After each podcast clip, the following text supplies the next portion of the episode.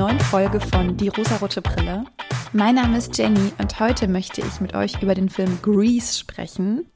Ich liebe Musicals, ich liebe Musicalfilme. Damit kriegt man mich immer mit Musik und Tanzen, bin ich immer dabei.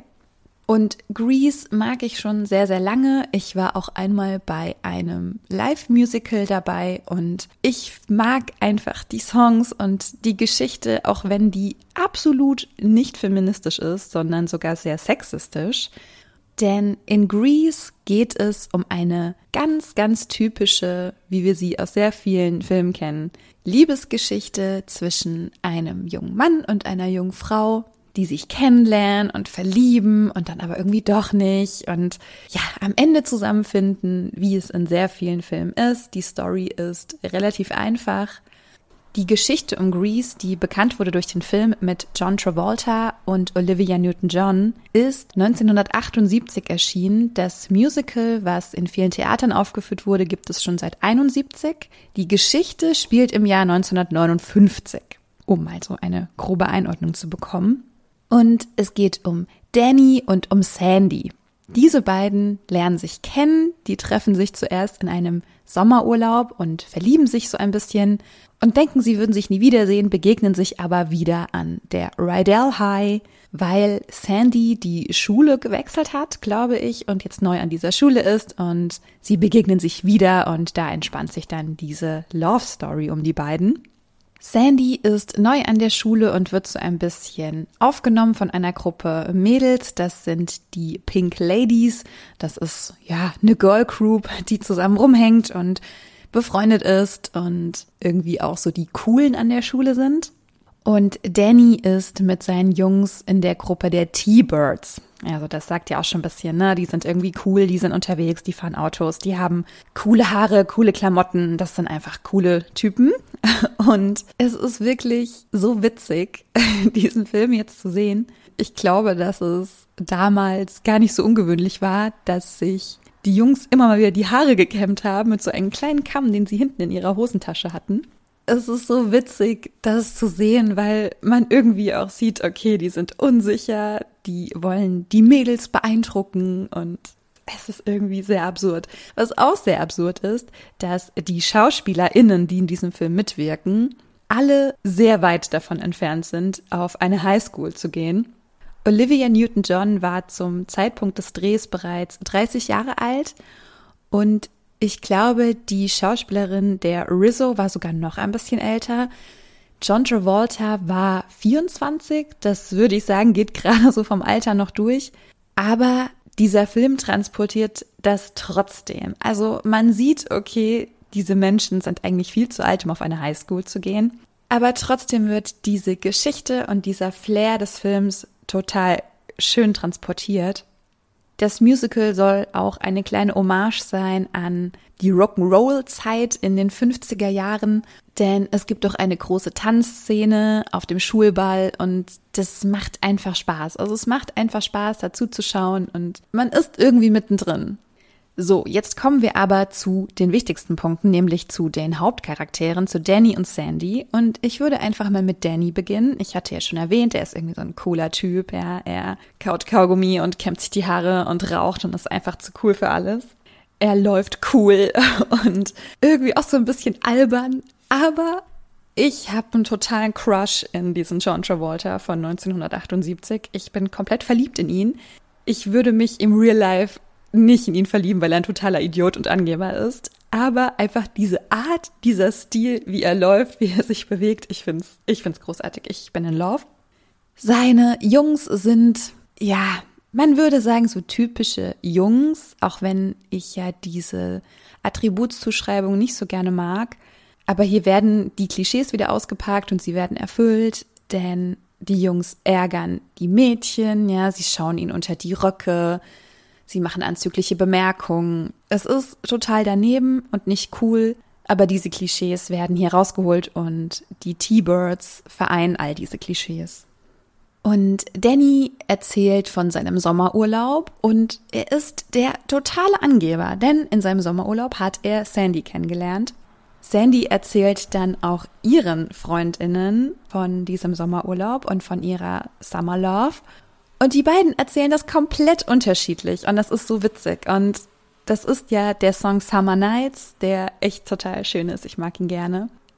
Danny ist so ein Angeber, erzählt, sie war verrückt nach mir und sie konnte gar nicht ihre Finger von mir lassen und ach, sie war ja so verknallt und äh, natürlich habe ich sie flachgelegt, ist ja wohl klar obwohl nie was zwischen den beiden gelaufen ist. Aber er erzählt seinen Friends, ja, ich habe sie flachgelegt und ich bin hier der totale Macker und naja, aber jetzt ist sie mir egal, ich habe ja bekommen, was ich wollte. Und das kommt bei seinen Freunden sehr gut an.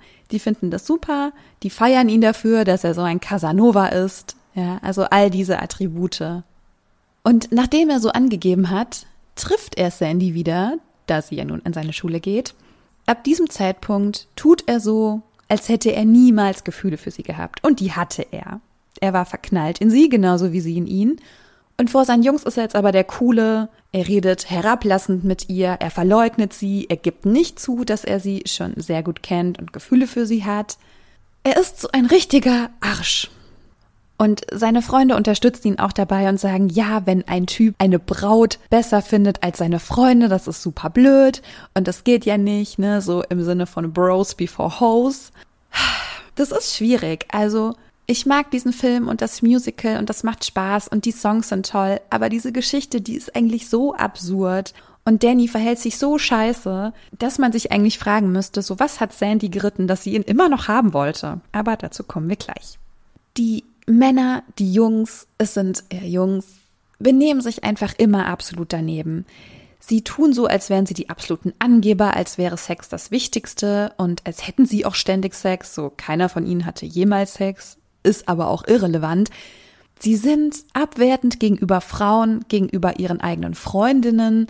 Frauen sind ja sowieso nur für eine Sache gut. Es sind einfach ekelhafte Typen. Also es ist wirklich schwierig. Es wird zu einem Bild aufbereitet. Frauen sind nichts wert, wir sind super toxisch und das ist super cool und auch prügeln ist super cool. Nee, Jungs, ist es echt nicht. Also war es eigentlich auch schon in den 50ern und in den 70ern nicht. War es eigentlich noch nie. Aber Vielleicht müssen wir das so ein bisschen zeitlich einordnen. Ich glaube, dass die Zeit heute und auch der Umgang mit solchen Verhaltensweisen oder auch die Erziehung innerhalb einer Familie anders abläuft und dass wir es auch heute erst aufbrechen können.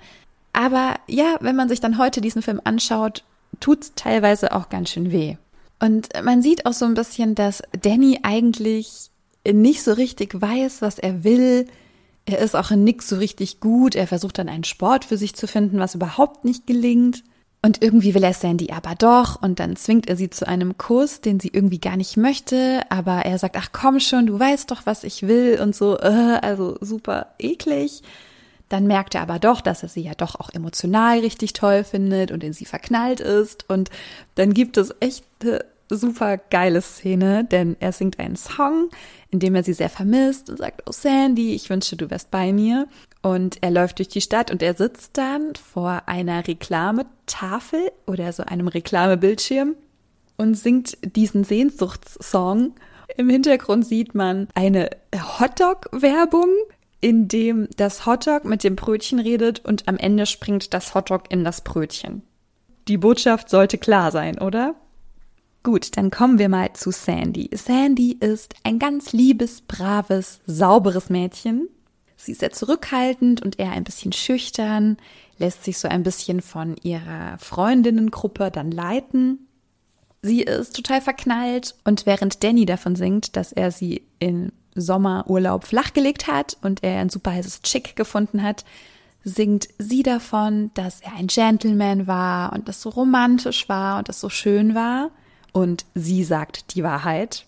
Was, wie ich finde, für Sandy spricht, denn ich glaube nicht, dass sie übertreibt, wenn sie sagt, dass er ein Gentleman war. Ich glaube schon, dass er ein Gentleman war. Ich kann mir aber gut vorstellen, dass er nur ein Gentleman war, um sie dann ins Bett zu kriegen, was irgendwie nicht geklappt hat. Ich will ihm das gar nicht unterstellen. Letzten Endes kann es auch sein, dass er auch noch gar nicht bereit dafür war und auch einfach nur ein bisschen verliebt sein wollte mit ihr. Jedenfalls sagt sie die Wahrheit. Sie kommt sehr gut in dieser neuen Schule und in dieser neuen Mädchengruppe an. Sie wird auch Cheerleaderin, so auch so ganz typisch, ne? Sie ist so die Cheerleaderin, er ist nicht der Sportler, aber wäre es gerne. Und sie ist, nachdem sie ihn auch wieder getroffen hat, total verknallt in ihn. Ja, sie singt diesen Song Hopelessly Devoted und ist ihm total verfallen und ist einfach super verknallt, auch nachdem er sie abgewiesen hat. Und hat auch die Möglichkeit, einen anderen Jungen zu daten und zu treffen, aber lässt ihn dann sitzen für Danny.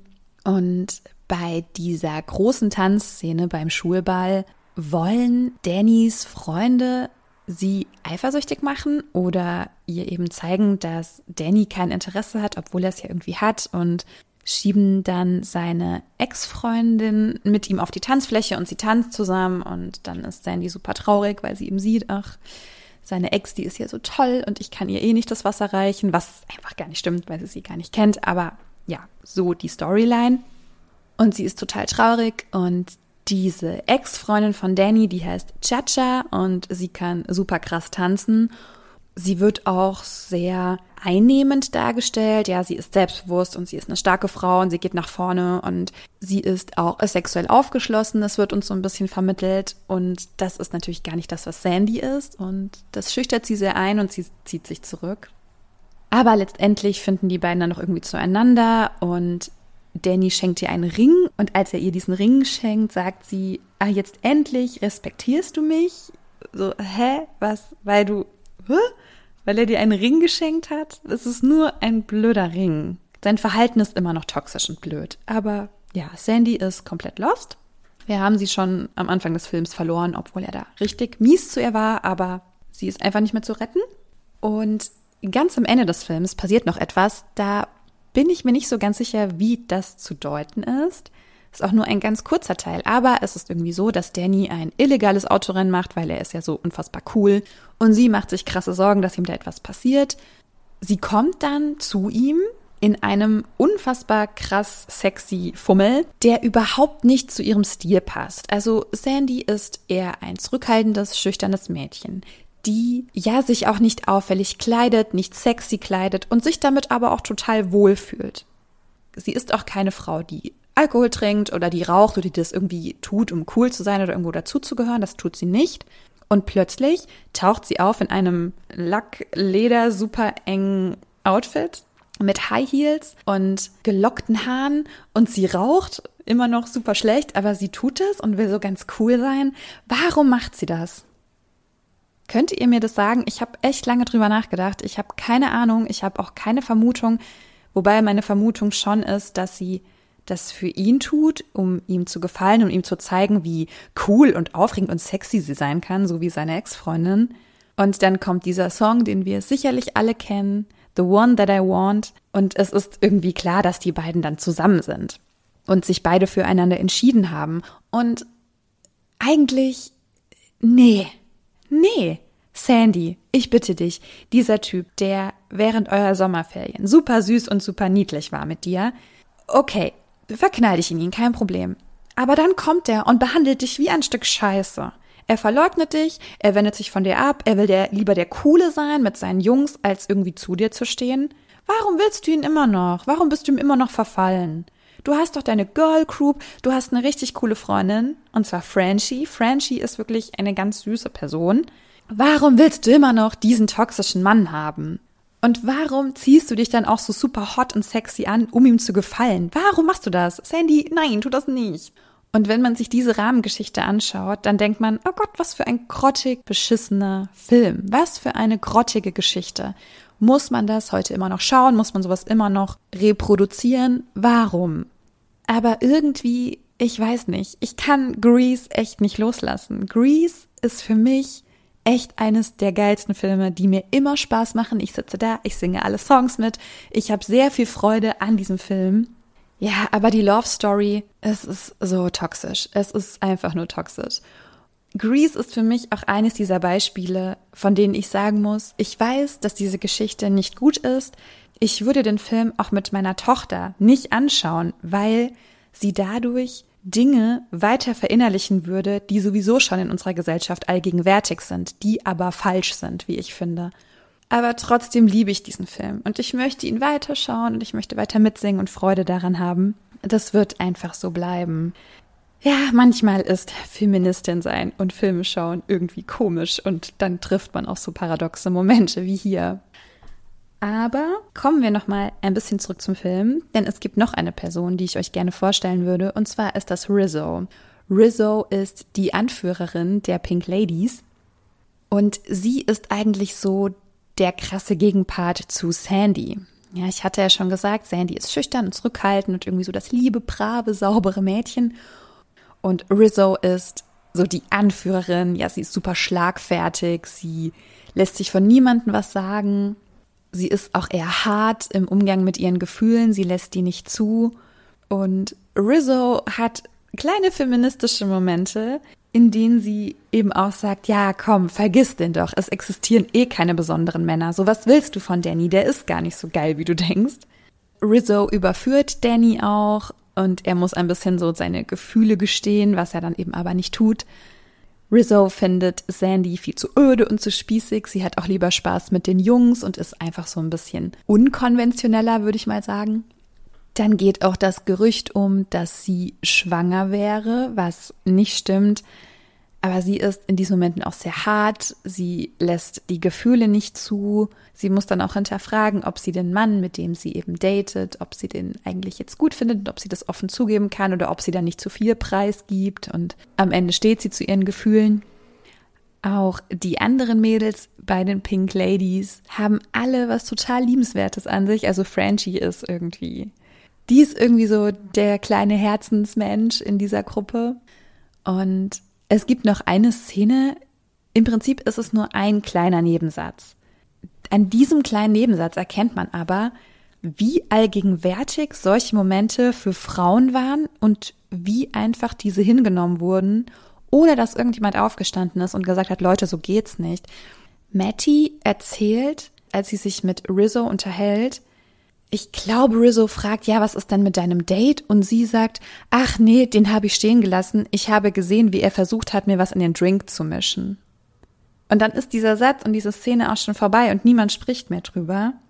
Ich konnte es nicht fassen, dass dieser Satz so lapidar dahergesagt wird, weil das ist etwas, was sehr viel mehr Offenheit erfordert, worüber wir viel mehr sprechen müssen, dass das nicht okay ist. Aber offensichtlich war es zu diesem Zeitpunkt so allgegenwärtig, dass man das so abgetan hat, so, ach naja, so sind halt die Männer und so ist halt das Dating. Das war ein bisschen schwierig, da ist mir dann doch die Kinnlade runtergeklappt.